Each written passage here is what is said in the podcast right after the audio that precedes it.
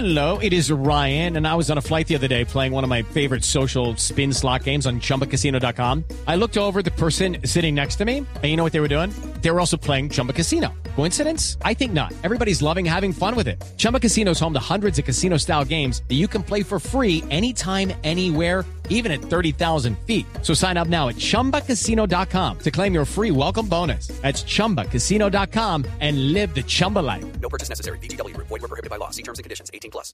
A la disputa por el control y monopolio de la cocaína rosada es la hipótesis que cobra más fuerza de la masacre de ocho personas en Cali. Según las informaciones, la masacre la ordenó Enrique Jaramillo alias Quique, considerado el nuevo capo del narcotráfico en Cali y Colombia, luego de que se enterara de que Julio César Paz Varela alias J1, rey de la cocaína rosada y quien había salido de la cárcel días antes, estaba haciendo acercamientos con la DEA. De esas disputas ya había hablado en Cali el director de la Policía Nacional, general Rodolfo Palomino. En eh, Cali han venido operando diversas, eh, digamos, estructuras delincuenciales, algunas de ellas asociadas a la disputa territorial o disputa también por economías criminales básicamente asociadas al narcotráfico. Alias Quique es un capo con 20 años en la mafia, discípulo del narcotraficante Víctor Patiño Fóqueme. Fue hombre cercano a alias Chupeta, Wilber Varela alias Jabón y Luis Enrique Calle Serna alias Comba.